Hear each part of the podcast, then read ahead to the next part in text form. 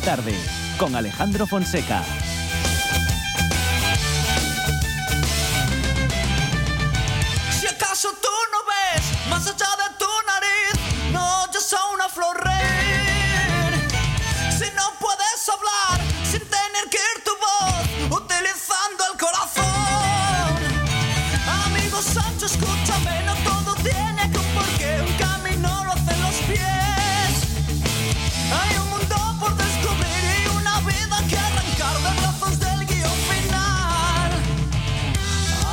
Después de la vuelta ciclista seguimos en la buena tarde y seguimos contando todo lo que pasa en Asturias y también lo que pasa en algunos institutos, porque la radio está en los institutos y los institutos hacen radio para, bueno, pues para dinamizar los contenidos, para que los chicos y las chicas se impliquen y ellas y ellos lo hacen como María Muñoz, María que- Mara Muñoz, Mara, ¿qué tal? Buenas tardes. Hola. Bienvenida a esta buena tarde. Izan Velat, ¿qué tal, Izan? Hola, buenas. Bienvenido. Nora Fernández, ¿qué tal? Buenas tardes. Y. Sofía Suárez, bienvenida. Gracias. Bueno, alumnas y alumnos del Instituto de Enseñanza Secundaria Leopoldo Alas Clarín de Oviedo y nos hablan de su radio de voces del Clarín eh, en esta en este RQR, el proyecto de radios en los institutos públicos o en la escuela pública. Bueno, eh, contadnos un poco vuestra experiencia, Mara, ¿cómo, cómo llegaste a esta, a esta experiencia de radio en el instituto? Bueno, pues este año, este curso, eh, los profesores eh, empezaron a organizar este proyecto para que nosotros nos acercásemos más a la radio y lo usásemos tanto en clase como para otros mm, temas que, que nos gustasen a nosotros, como que quisiésemos compartir. Y, y bueno, me lo comentaron mis Sí, sí, profesores sí. Y, y así, pues, pues como me gusta mucho este tipo de cosas, decidí apuntarme. Muy bien, ¿y con qué te encontraste, eh, con qué te encontraste en esa propuesta? Al empezar a ir, ¿qué, qué ha sucedido? ¿Ha sucedido eso que proponían los profes? Eh, de poder hablar de lo que querías, de, digamos, de al cambiar el contexto y el formato, pues poder hacer algo diferente en el instituto? Sí, sí, eh, eh, pues aceptan mucho nuestras propuestas, todo lo que Ujú. queramos contar, también nos sugieren ellos Ujú, eh, ujú. actividades en las que podamos participar y sí, me gusta mucho. Muy esto. bien. Izan, ¿cómo, ¿cómo ha sido tu experiencia con la radio en el instituto? Pues como bien ha dicho Mara, este es un proyecto que se- al que se le ha empezado a dar forma este año y la verdad es que es muy peculiar porque eh, los profesores nos han otorgado una flexibilidad total a Mm, ir a mm. grabar lo que queramos Mm. y se han ido adaptando cosas muy curiosas. Por ejemplo, hace un par de meses se adaptó una obra de teatro que se hizo en el instituto a la radio. Mm, Bien, bien, o sea que hacéis también, o habéis hecho al menos en ese caso, radioteatro, un formato muy antiguo y que además es el formato de los años de, la- de- oro de la radio. Bueno, pues cuando no había televisión y había radio, pues más o menos, más o menos, digamos que los formatos que hoy conocemos en la televisión se hacían en la radio. De hecho, la televisión de hoy todavía bebe de muchos de aquellos formatos de radio y aunque os parezca mentira, muchas de las cosas que vamos en televisión es radio de los 30. Nora Fernández, ¿cómo, cómo ha sido tu experiencia en esta radio en el instituto? Bueno, yo llegué a la radio después de una excursión que tuvimos algunos a ver a Dan Michnik eh, cuando le dieron el premio Princesa, Mm. que fue al Instituto de Roces y fuimos invitados, eh, voces del Clarín, y como todavía estaba empezando, eh, fueron por las casas los profesores y nos dijeron si teníamos interés en ir. Y Izan y yo, de los que estamos aquí, fuimos. Y fue una iniciativa tan interesante y que nos gustó tanto hablar y ver cómo funcionaba todo que decidimos apuntarnos. Bueno, muy bien. ¿Y te has encontrado con esa oportunidad de, bueno, pues digamos, de desarrollar eh, un poco tu iniciativa, lo que tú quieres hacer en la radio, lo que tú quieres contar? Sí. Eh, en lo que llevamos, todavía tenemos mm, mucho que hacer. Eh, tenemos muchas ideas todos. Hemos grabado algunos podcasts, el teatro, y yo la oportunidad que he tenido es hacer podcasts científicos en clase de biología, Mm. que es algo que a mí me parece muy interesante para dinamizar mucho las clases y poder sentirnos que tenemos algo más que hacer, que leer un libro o escribir una libreta. Muy bien, muy bien. Bueno, Sofía, ¿cómo, ¿cómo ha sido tu caso? ¿Cómo te has encontrado con la radio en el instituto? Bueno, eh, yo entré en el proyecto porque mi compañera Mara y yo habíamos creado un blog para el instituto y algunos profesores nos propusieron que ya que nos veían interesadas en compartir nuestras ideas y cualquier cosa que quisiéramos hablar, nos propusieron entrar en el proyecto de la radio, que en ese entonces pues acababa de empezar. eh, Y grabamos algunos podcasts para nuestra clase, para biología, para historia, sobre muchos temas distintos. También creamos podcasts individuales con compañeros y ha sido muy entretenido. Bueno, parece que, y por la experiencia que me estáis contando vosotras y, tú, Izan, ahora, y por todo lo que nos vienen contando los chicos y chicas de otros institutos con experiencias similares, fundamentalmente el factor común, eh, Sofía, es que os encontráis con la posibilidad de, bueno, pues de hacer lo que os interesa directamente y, os propone tener la iniciativa y vosotros y vosotras respondéis eh, tomando la iniciativa. Sí, es muy sencillo, podemos escribir de lo que queramos y ellos nos proporcionan la oportunidad de grabarlo y lo podemos hacer directamente cualquier recreo sin ninguna limitación y es muy accesible. Bueno, muy bien. Eh, Nora ya nos ha comentado que le interesan los temas de ciencia y de divulgación. Sofía, ¿tú por qué temas vas? ¿Con qué, qué, te interesa más? Eh, yo hice temas de biología también por la clase por tareas en clase y también hice con compañeros más tema histórico de arte y de fotografía, la evolución en la historia. Ah, muy bien, muy bien. Bueno, Nora, tú con la ciencia y, bueno, divulgación de temas científicos. Sí, mayormente. Hicimos eh, un proyecto sobre Henrietta Lacks y las células Lela, de Lela y mm, tuve la oportunidad de grabar eh, con mi compañero Iker y después eso, aparte del proyecto de, de, de radio, también está en la página del instituto y lo han podido escuchar en otras clases. Bueno, muy bien, muy bien. Mara, ¿cuáles son los temas que a ti te interesan? Bueno, eh, pues hay muchos temas. Eh, Sofía y yo hicimos este podcast sobre fotografía. Eh, el arte me gusta mucho y y un poco también literatura sobre todo. Bueno, muy bien, muy bien. Bueno, fotografía hemos tenido en esta buena tarde durante muchos años una sección que se llamó Fotos Contadas. Eh, es un buen desafío el de acercarse a la fotografía y contarlo en la radio. Eh, habéis conseguido el, el lenguaje, porque hay que hablar de imágenes en la radio donde, bueno, dicen que no hay imagen, aunque en realidad las imágenes siempre acaban apareciendo. Pero ¿os encontrasteis con ese desafío? ¿Os resultó fácil? ¿Tuvisteis que dar muchas vueltas para encontrar el modo de contar arte o de contar eh, fotografía en la radio? Bueno, a ver, eh, el trabajo era más bien sobre la historia de la fotografía y luego, pero también hablábamos de cómo influyó en el arte las vanguardias y eso. Ah, muy bien. Y, pero la verdad es que fue muy interesante. Bueno, muy interesante, muy bien. Izan, ¿cuáles son tus temas más interesantes, los que más te interesan, vamos? Pues como ya mencioné anteriormente, la interpretación en la radio es un tema que me parece muy peculiar.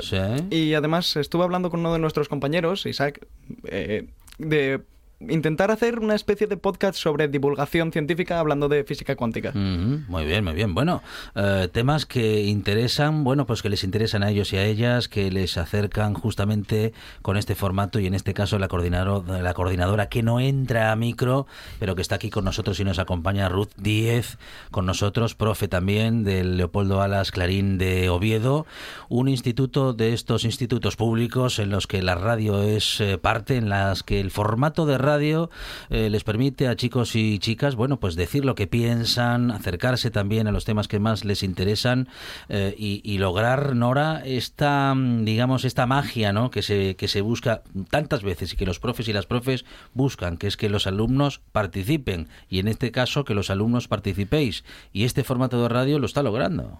Sí, eh, desde que empezamos hemos tenido más participación y estamos abiertos a ideas, a que mm, incluso si no estás eh, unido al proyecto, puedes decirnos, bueno, nos interesa eh, la historia o nos interesa este tema en concreto y nosotros con su ayuda o nosotros solos podemos armar un podcast o mm, un texto y así poder presentarlo y divulgarlo a través de la radio. Muy bien, muy bien. Bueno, vais a seguir entonces en este proyecto y además grabáis podcast, de modo que esos podcasts, ¿dónde se pueden escuchar? ¿Dónde, dónde los ponéis? En la página web del instituto. Ah, muy bien. Bueno, pues entonces, eh, si queremos escuchar los podcasts que los chicos de Voces del Clarín hacen en el Leopoldo Adas Clarín de Oviedo, podemos acercarnos a la web del instituto y nos podemos acercar a todos los temas que les interesan y de los que nos hablan Mara Muñoz, eh, Izan Velat, Nora Fernández y Sofía Suárez. Chicas, eh, Izan,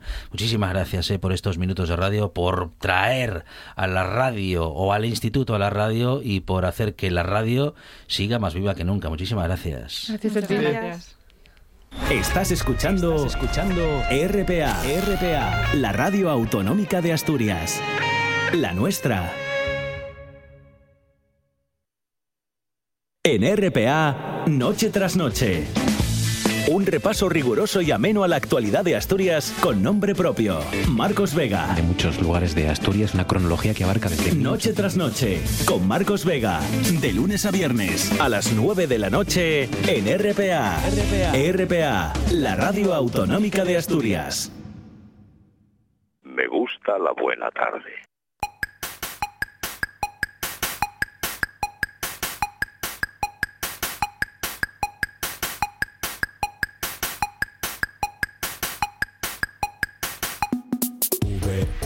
VHS VHS VHS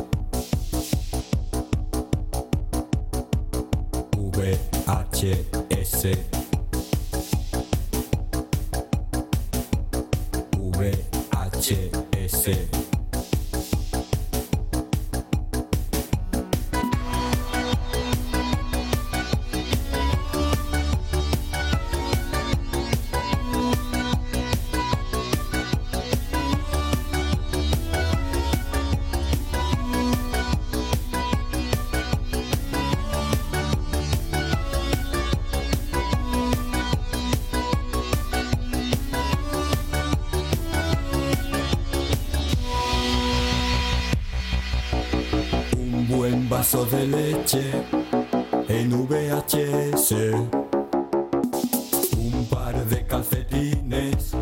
En VHS en esta buena tarde y sobre todo en estos minutos en los que abrimos Videoclub, don Che ¿Y con quién abrimos Videoclub? Con nuestro director de cine, José Fernández Rivero. José, ¿qué tal? Buenas tardes. Hola. Muy bien, buenas tardes. Bueno, tenemos una propuesta de, de- de José Fernández Ribeiro que ya está girando por Asturias. ¿eh? Sí. Ya está, ¿Se, ya puede, está ahí. ya- ¿Se puede hablar? ¿Se puede decir algo? Sí, sí, sí. ya ¿Se puede anunciar? Sí, sí, sí. Ha salido el programa de, bueno, el, el Festival Corto Gijón, que, bueno, empieza, eh, creo que el día 4, el próximo Vale. jueves.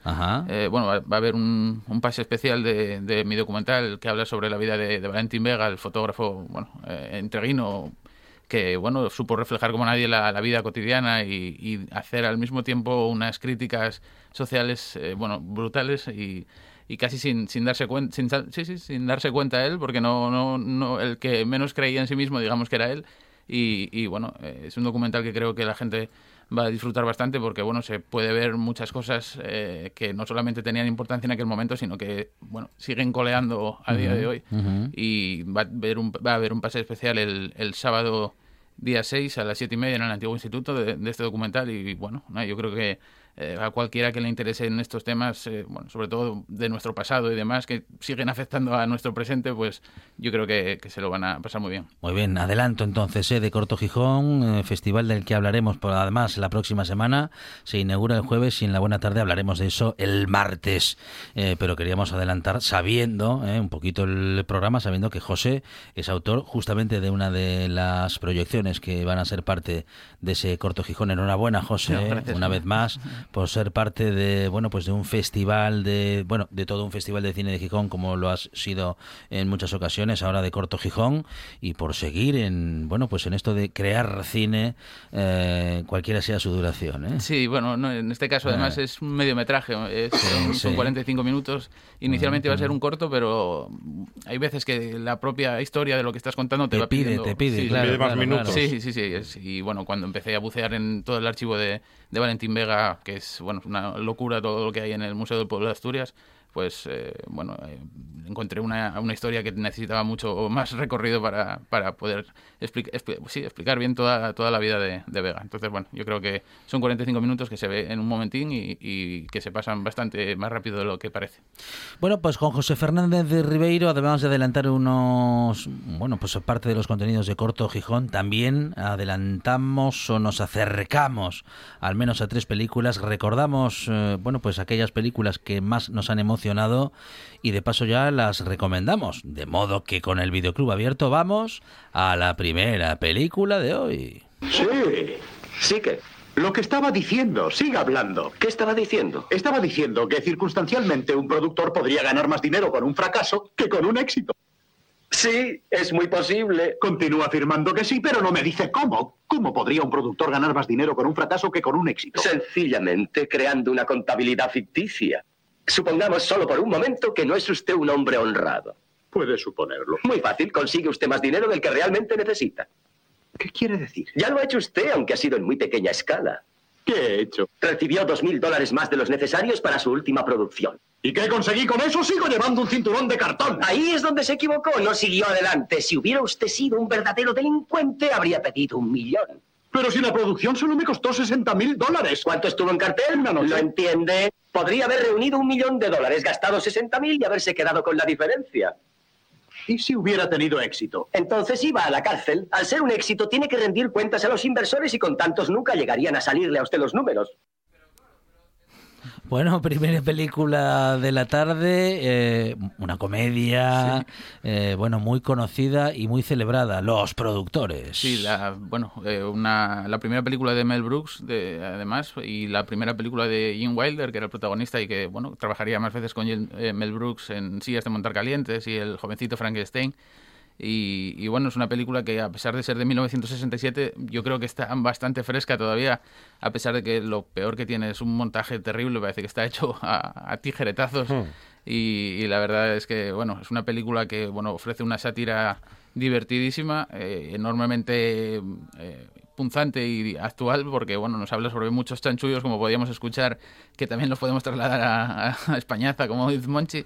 Eh, pero bueno nos cuenta la historia de, bueno un productor de medio pelo que engañando a ancianas va consiguiendo producir pequeñas obras de teatro eh, hasta que un día eh, llega Jim Wilder a, su despacho y lo que iba a ser una inspección, pues como escuchábamos en el corte, es una idea de, sacar adelante la peor eh, obra que se pueda imaginar y bueno, así a ver, conseguir todo el, dinero de un montón de productores y no tener que rendir cuentas a, a ninguno de ellos. Entonces, empiezan buscando la historia más loca que puedan encontrar, eh, producen una película que se, eh, una obra que se titula La primavera de Hitler, que es eh, bueno una apología a, los nazis, bueno terrible que al final como era una historia que se tenía que trasladar a musical, cogieron un, un director el peor que ellos conocían también, que era también muy particular y los peores actores que podían imaginarse, algunos, bueno, pues pasados de, ácido, de LSD de, aquella época,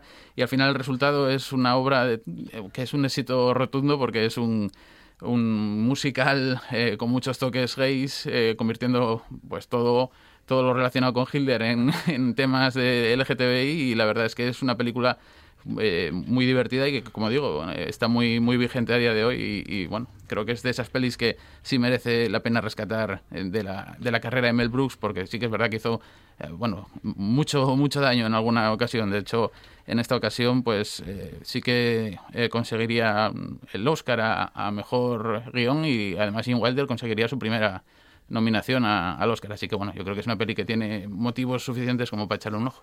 Eh, Jim Wilder en español, el actor de doblaje, es el mismo actor de Michael Caine, que le pone la voz a Michael Caine. Puede ser. Porque se parece muchísimo. Puede ser, sí. Ahora no me, no, tengo ahora la memoria mm, mm, auditiva para eso, para decir, para asegurarlo, pero, es posible, sí, por lo menos en alguna película. Bueno, pues los productores, primera película de esta tarde en este videoclub que sigue abierto. Al principio había oscuridad. Luego llegaron los ocultos. Eran una raza tan vieja como el tiempo. Habían llegado a dominar la última tecnología, la habilidad de cambiar la realidad física solo con su voluntad. Llamaron a esa habilidad sintonización pero se estaban muriendo. Su civilización estaba en decadencia, por lo que abandonaron su mundo, buscando una cura para su propia mortalidad. Su interminable viaje les llevó a un pequeño mundo azul, en el rincón más remoto de la galaxia. Nuestro mundo. Segunda película de esta tarde y en este caso una, una película bastante oscura, José. muy oscura. Es Dark City, una película que bueno eh, se ha convertido en una película de, de, de culto pues eh, con todo merecimiento y una película importantísima no solamente para lo que eh, embarca o abarca, quiero decir, el, el, el neo, neo, noir o todas estas películas de tintes distópicos, futuristas y que bueno, es cierto que se eh, ancla un poquitín en películas como Blade Runner o Lemmy contra Alphaville, pero es cierto también que si no hubiese existido esta película, no hubiese existido Matrix, eh, que se estrenó un año siguiente y que, bueno, toma bueno, vamos a decir, prestadas muchas, muchas cosas de, esta película. No basta, basta con, echarle un, un ojo a, la película de, de Alex Proyas para, para, darse cuenta de ello.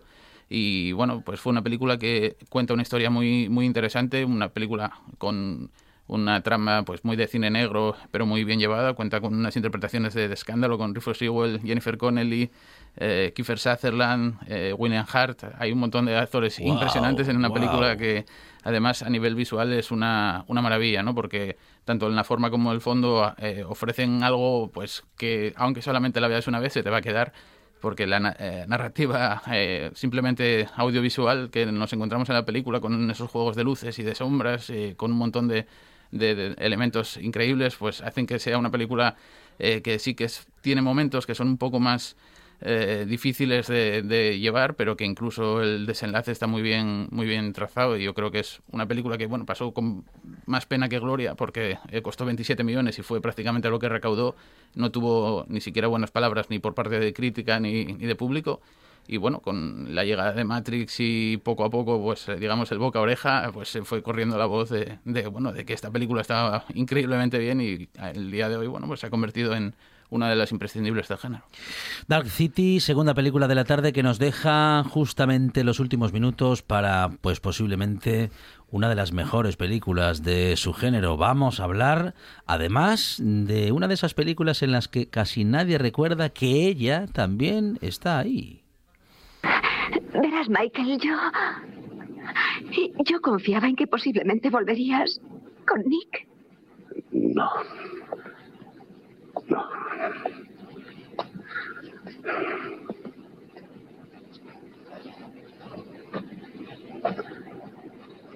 ¿Tienes noticias suyas? No. Lo han dado por desaparecido es todo lo que sabemos. Volverá. En todo este tiempo ni me ha escrito ni me ha llamado. Quizá no estabas en casa. Sí, es posible. Bueno, una gran película con actores y actrices, bueno, impresionantes. Sí, como escuchábamos, bueno, no, no es fácil reconocerlo, pero bueno, era la voz de eh, Robert De Niro y de Meryl Streep, que precisamente bueno está en boca de todo el mundo por el premio que va a recibir, el, premio Princesa. Sí, señor. Eh, pero la verdad es que bueno me llevaba tiempo con ganas de, meter esta película y bueno aprovechando que está Meryl Streep, pues encontré un momento perfecto. Es El cazador de, de Cimino, una película que bueno imprescindible porque nos vuelve a llevar a, a, Vietnam para contarnos los horrores de la guerra, el absurdo y todo lo que ocurre. Eh, pero es una película, bueno, que tiene momentos inolvidables, como por ejemplo la mirada de Christopher Walken cuando está jugando a la ruleta rusa, ¿no? Eh, que le valió el Oscar además. Es el mejor papel de Christopher Sí, sí, es evidente. Luego a partir de, ese papel fue, bueno, digamos que haciendo cosas alrededor de su carrera, pero casi siempre basado en, esa mirada. Qué escena impresionante, madre mía, madre mía. Una película que es desde luego desgarradora en ciertos momentos y te angustia, eh, pero bueno, cuenta una historia muy bien llevada que se trata eh, la, la, historia de, tres amigos, un grupo de amigos que deciden, bueno, eran muy aficionados a la caza, deciden ir a, alistarse como voluntarios para ir a Vietnam. Ahí son apresados, les empiezan a obligar a, bueno, a torturar, a, recibir todo tipo de torturas y a hacer, pues como decíamos, los juegos de ruleta rusa y demás. También es una película que además de hablar de la amistad y, de, del amor, nos habla sobre las huellas, eh, tanto físicas como emocionales, que pueden dejar en este caso la guerra o muchas otras cosas que nos pasen en la vida. Y, bueno, lo que es una pasada, como decíamos, es el reparto, ¿no? Además está eh, eh, de Meryl Streep y De Niro está de Walken, está Cazale, está... Que hace otro papel. John Sabat, sí, sí, otro papel. Es que todo lo que hizo Cazale era, bueno, una maravilla. De hecho, era el novio de, de Meryl Streep por aquel entonces, cuando se estrenó esta película y por desgracia no pudo llegar a verla estrenarse nunca, ¿no? Falleció cinco meses después, tuvieron, ya estaba muy, muy malín cuando rodó esta peli y nadie pensaba, nadie daba un duro porque acabase el rodaje, pero hizo de tripas corazón y bueno, nos ofreció otro de esos papelazos que hizo en toda su filmografía, que es... El inolvidable Fredo, el, inolvidable el padrino. Sí, sí, es un, además tan característico eh, con su aspecto físico que es inolvidable, ¿no? Entonces, bueno, yo creo que esta película merecía mucho la pena echar eh, bueno, un vistazo atrás y, bueno, ver eh, todo lo que nos cuenta esta, esta terrible película. Hemos disfrutado de este videoclub con tres recomendaciones. La primera de Mel Brooks, Los productores, la segunda Dark City, una película bastante oscura, pero que está muy bien. Y esta última que pues posiblemente sea la mejor de este videoclub y una de las mejores, bueno, iba a decir yo de, su género, ¿no? de las películas que hablan de la guerra, que nos muestran bueno, pues eh, el horror ¿no? de, la guerra eh, nos enseñan una parte, ¿no? Sí, sí, sí. En este caso, bueno, solo, solamente se reduce, no se, sí, sí, se reduce A, digamos, la, huella que deja, pero mm, no a la batalla. Y, eh, nos cuentan que la clase obrera, sí, que son los que al, final, son los que alimentan los fusiles. Carne de cañón. claro. Evidentemente. Entonces, bueno, yo creo que, aunque es un poco diferente a muchas otras coetáneas y, bueno, similares en, en sus géneros, porque recuerdan que era una zona industrial, trabajadores de esa zona industrial, de origen ucraniano, que estaban... Sí, sí, eran trabajadores de una fundición, pues muchas cosas ahí interesantes, ¿no? Y, bueno, yo creo que está eh, pues muy bien eh, recordarla por esa manera de, ser un poco diferente a las demás. Y bueno, yo creo que estuvo bien reconocida en su día, ya se llevó cinco Oscars en su momento y, bueno, eh, yo creo que se ha convertido en otra película imprescindible de, tanto del género como del cine en general. El cazador, esta es la última película de la que seguíamos hablando en otro, otro poco con nuestro director de cine José Fernández Ribeiro. En esa película también está Meryl Streep y en esa película también está impresionante como en todas en las que ha participado. Y nosotros que lo seguiremos contando en esta buena tarde porque Meryl Streep nos encanta y porque, claro, como nos gusta el cine, nos gusta Meryl Streep, que son la combinación perfecta. José Fernández Ribeiro, nuestro director de cine y el que tiene las llaves del videoclub. José, muchas gracias. A vosotros, gracias. Última historia de la tarde, Monchi Álvarez. Nos despedimos, ¿eh? Sí, nos despedimos hasta el martes. Claro es, claro que sí. Bueno, pues eh, feliz fin de semana. Eh, feliz Día del Trabajador y de la Trabajadora, próximo primero de mayo, un día para celebrar y para reivindicar, que hay mucho que reivindicar y para celebrar, pues no sé yo si tendremos mucho, pero en cualquier caso celebramos los que tenemos trabajo que lo tenemos y pues pedimos que los que no lo tengan tengan su oportunidad. Buen fin de semana para todos. Volvemos el martes aquí en RPA a partir de las 4 de la tarde el martes. Más buena tarde y más radio.